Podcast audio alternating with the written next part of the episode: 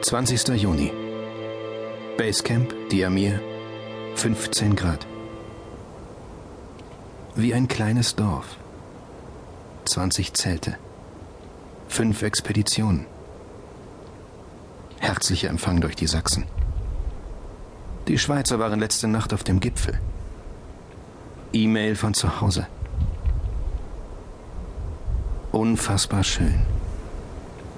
Die Nanga Arena umschließt uns. Absolut unwirkliche Kulisse. Immer wieder Lawinenabgänge. Doch wir stehen halbwegs sicher. Tag 19. 21. Juni. Es schneit. Winter bricht ein. Wir gehen zum absoluten Talschluss am Diamirgletscher. Hier auf 4200 Meter geht einem der Atem schnell. Und alles wird langsam, bedächtig und vernebelt.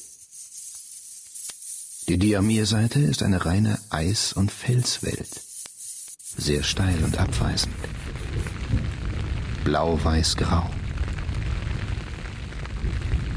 Die richtigen Bergsteiger sind seltsame Wesen. Entweder verschlossene Grummelköpfe oder ewig lustige Sportskanonen.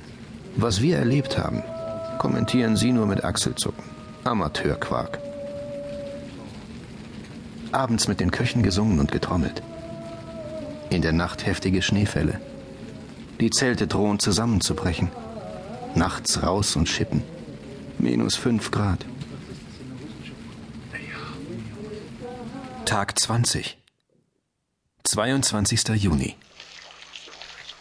30 Zentimeter Neuschnee. Die Luft am Tag in der Sonne trotzdem warm. Waschen nackt im Schnee. Die Sachsen sind frustriert. Die Lagerkette oben droht zu versinken. Heftiger Knall im 5000er Hang neben uns und dann kam es. Steinschlag vom heftigsten.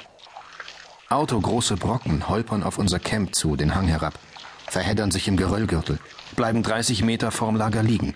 Ein tischgroßer Brocken schafft es bis 10 Meter vor Thorstens Zelt. Hier gibt es einfach kein sicheres Fleckchen. Nur beten hilft. Inshallah. Er wird schon richten.